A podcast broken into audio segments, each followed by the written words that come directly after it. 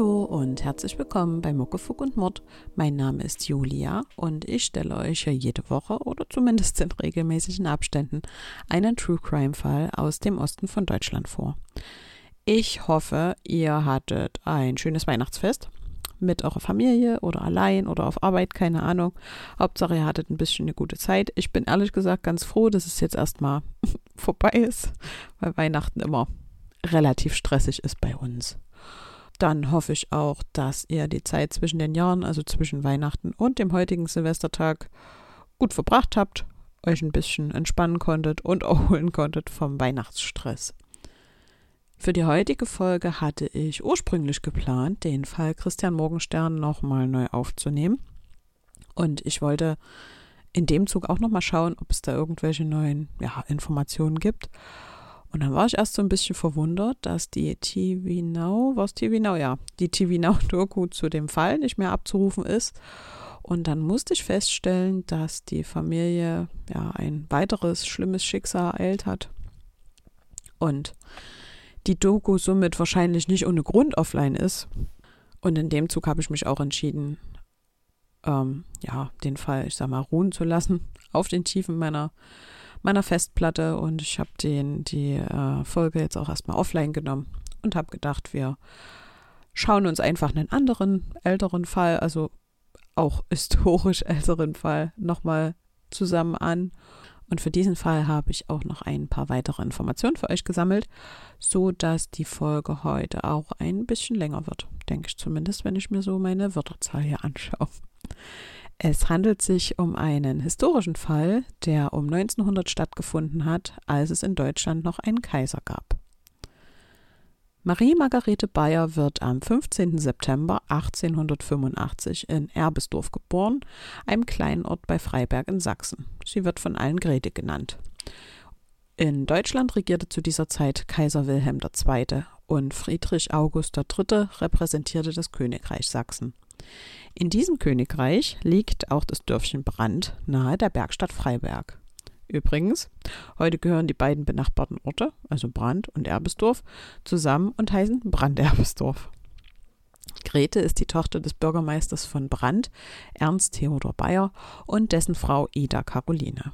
Sie hat aschblondes Haar, blaue Augen und ein sehr hübsches Gesicht.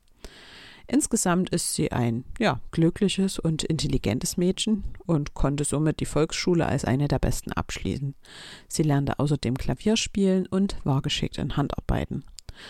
Dass eine Frau aus gutem Hause, aus dem sie ja nun mal kam, diese Tätigkeiten beherrschte, also Handarbeiten und bestenfalls auch ein Instrument spielen, war zu der damaligen Zeit ja noch sehr wichtig.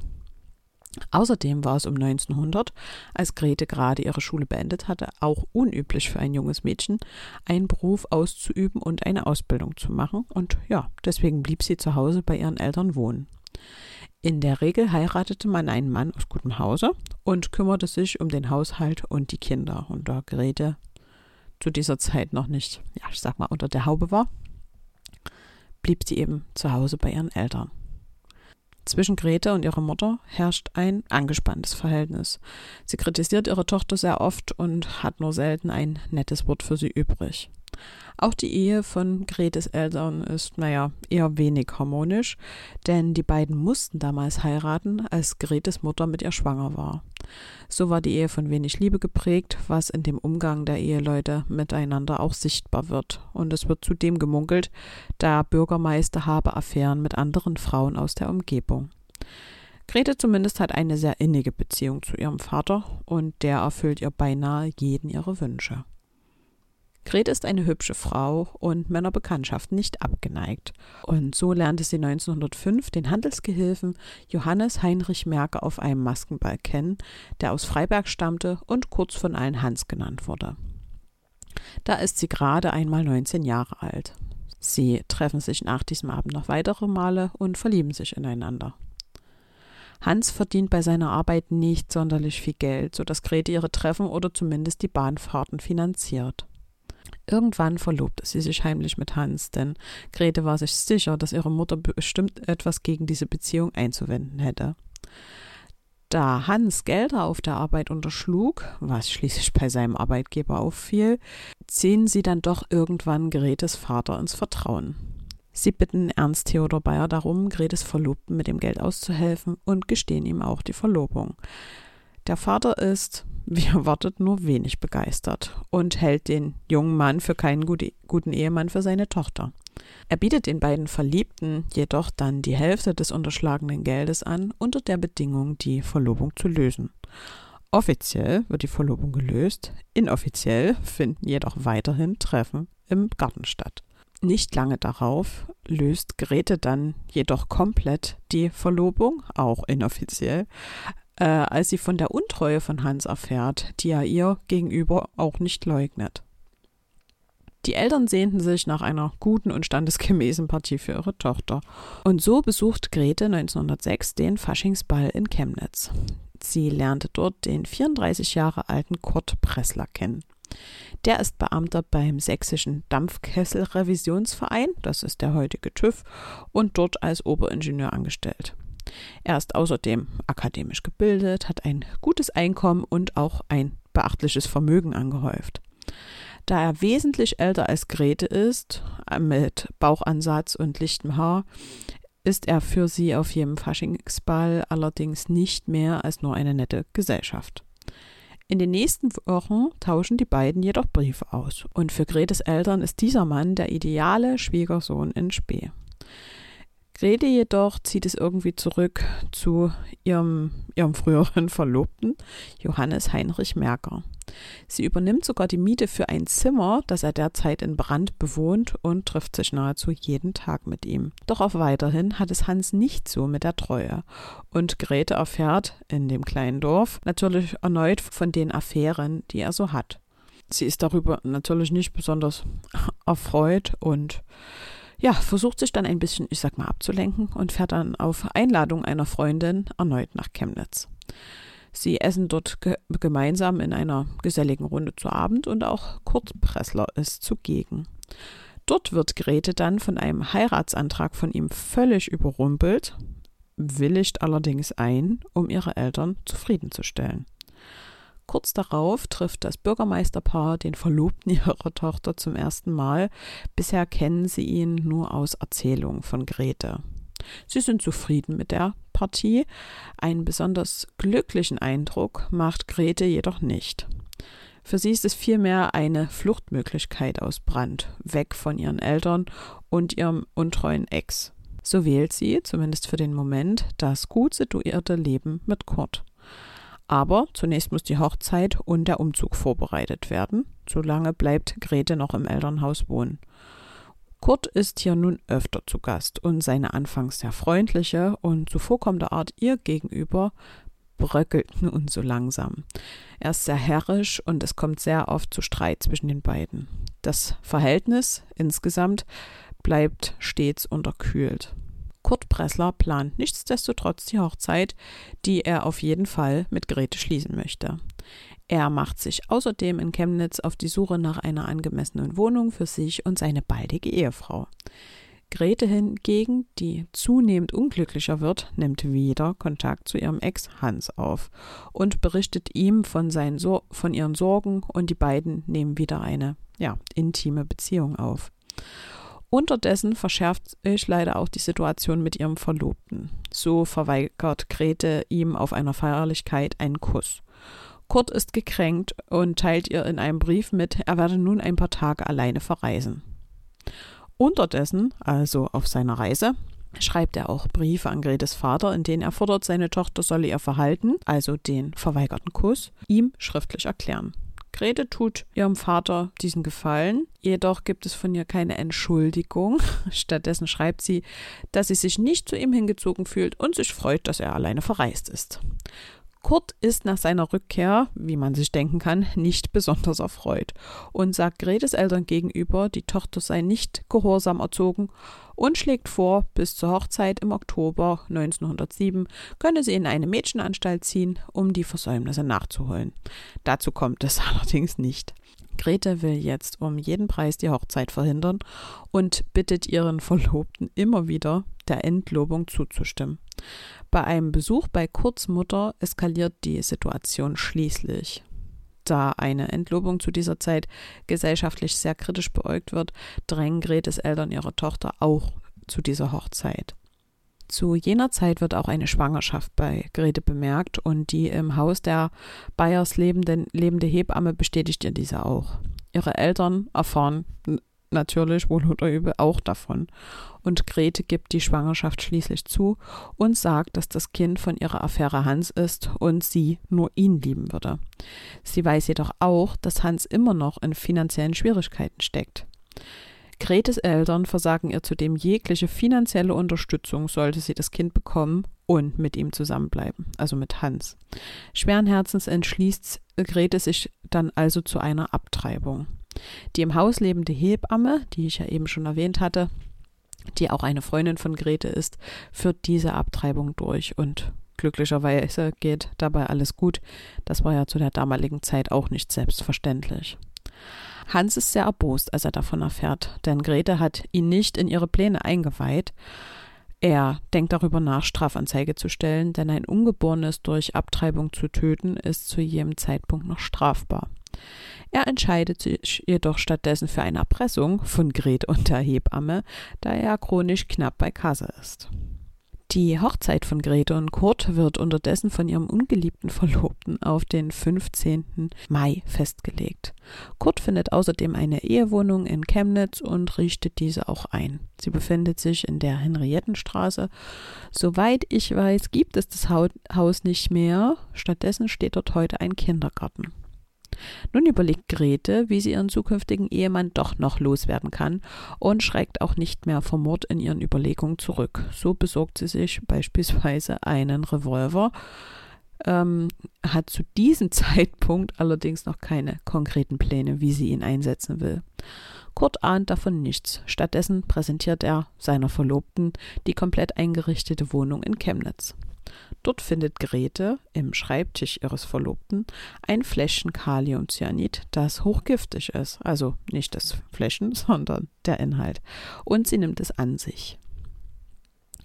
Im April 1907, einem Monat vor der Hochzeit, verstirbt ein naher Verwandter von Grete.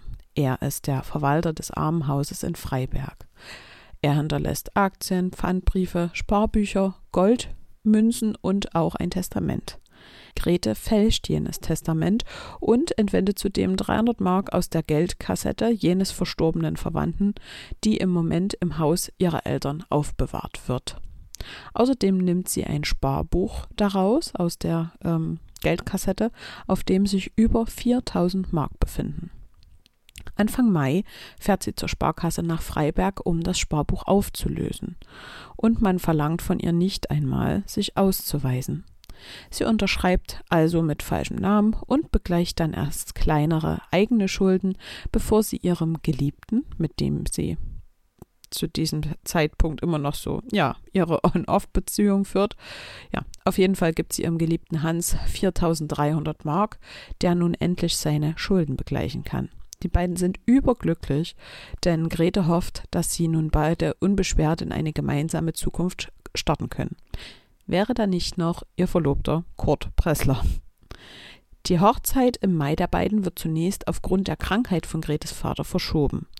Trotzdem sucht die junge Frau weiter nach einer Möglichkeit, einer drohenden Ehe zu entkommen.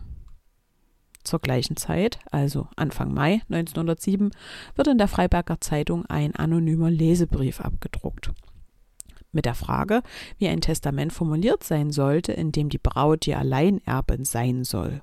Die Antwort darauf findet sich am Folgetag ebenfalls in der Zeitung. Grete Bayer setzt wenige Tage später ein gefälschtes Testament im Namen ihres Verlobten Kurt Pressler auf, in welchem sie die Alleinerbin ist.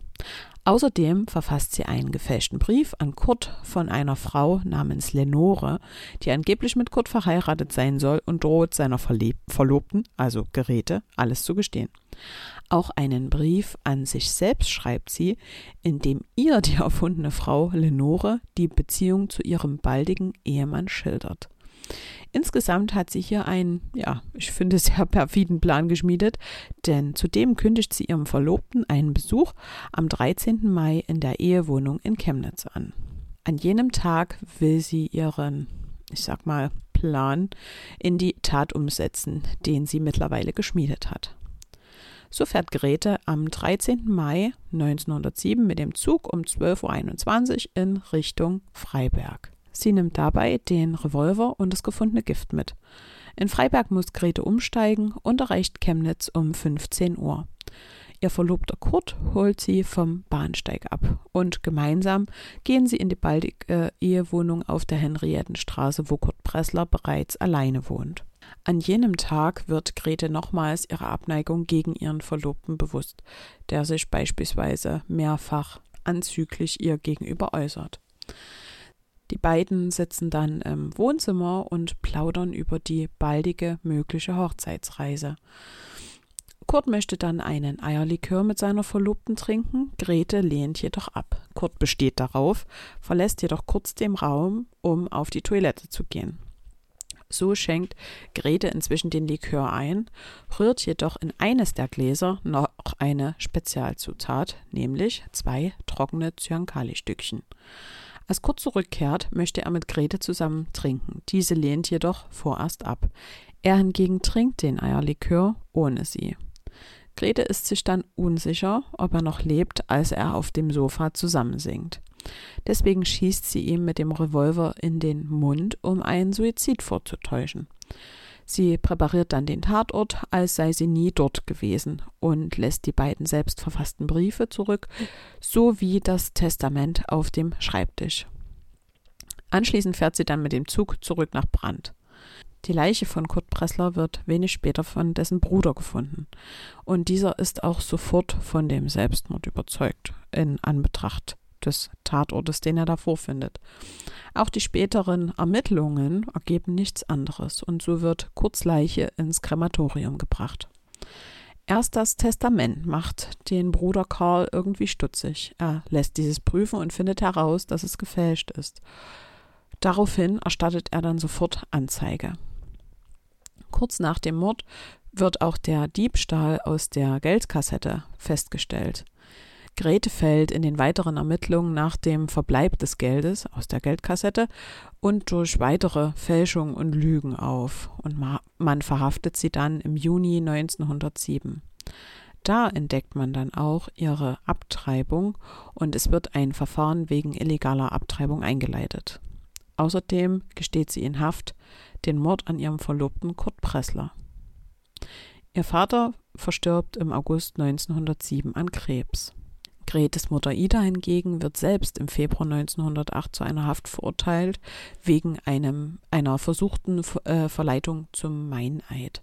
Sie wollte ihre Tochter durch eine falsche Zeugenaussage aus der Untersuchungshaft herausbekommen.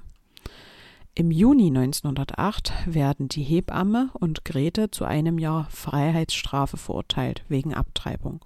Und im gleichen Monat findet auch ein weiterer Prozess gegen Grete statt. Ihr wird verursachte Anstiftung zum Mord, Testamentsfälschung, schwerer Diebstahl und schwere Urkundenfälschung vorgeworfen. Grete bestreitet nur die Testamentsfälschung und gibt alles andere zu. Sie wird dann zu fünf Jahren Zuchthaus und acht Jahren Ehrverlust verurteilt. Kurz darauf findet die Verhandlung wegen der Ermordung ihres Verlobten gegen Grete statt. Äh, also jetzt schon der ja, dritte Prozess in kürzester Zeit. Und hier befindet der Gerichtshof die Angeklagte für schuldig und verurteilt sie zum Tode. Grete stellt dann ein Gnadengesuch an König Friedrich August III., welches allerdings abgelehnt wird. So wird Grete dann am 23. Juli 1908 im Alter von gerade einmal 22 Jahren durch den Landesscharfrichter Moritz Brandt auf dem Schafott im Hof des Landgerichts am Albertpark in Freiberg guillotiniert. Sie ist damit die letzte Frau, die im Königreich Sachsen öffentlich hingerichtet wurde.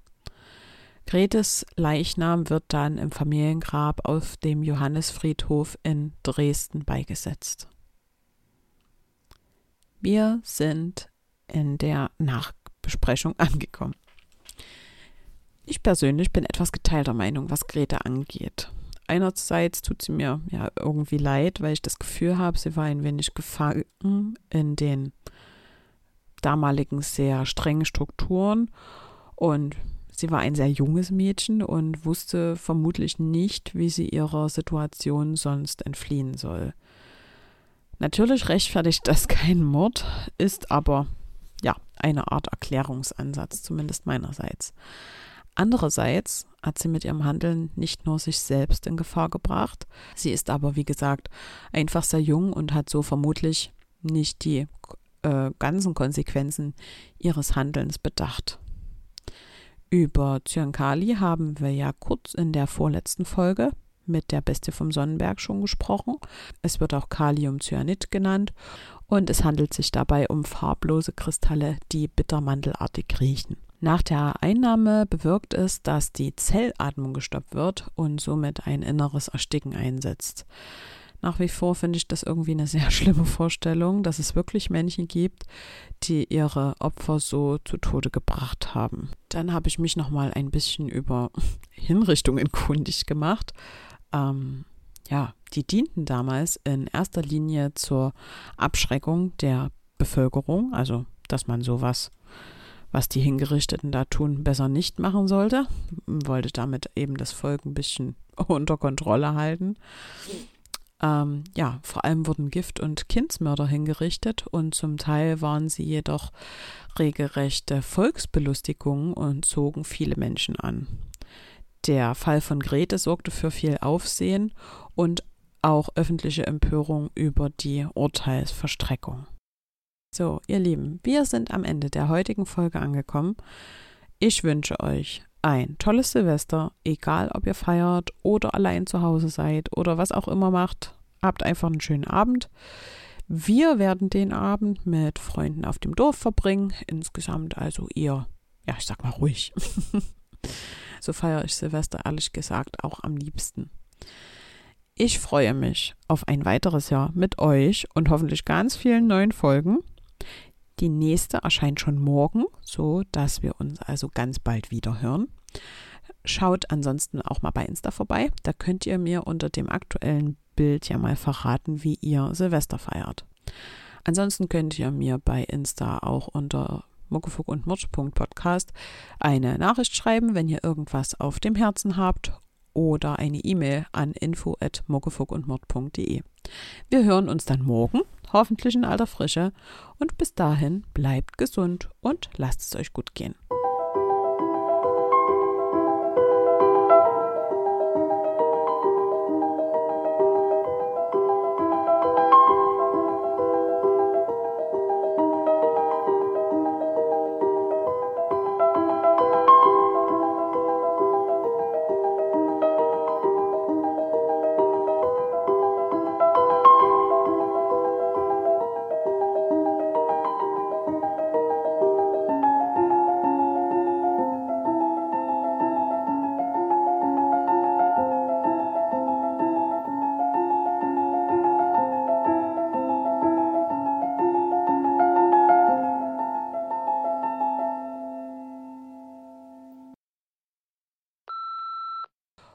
Es handelt sich dabei um farblose Kristalle, die bitter, bitte,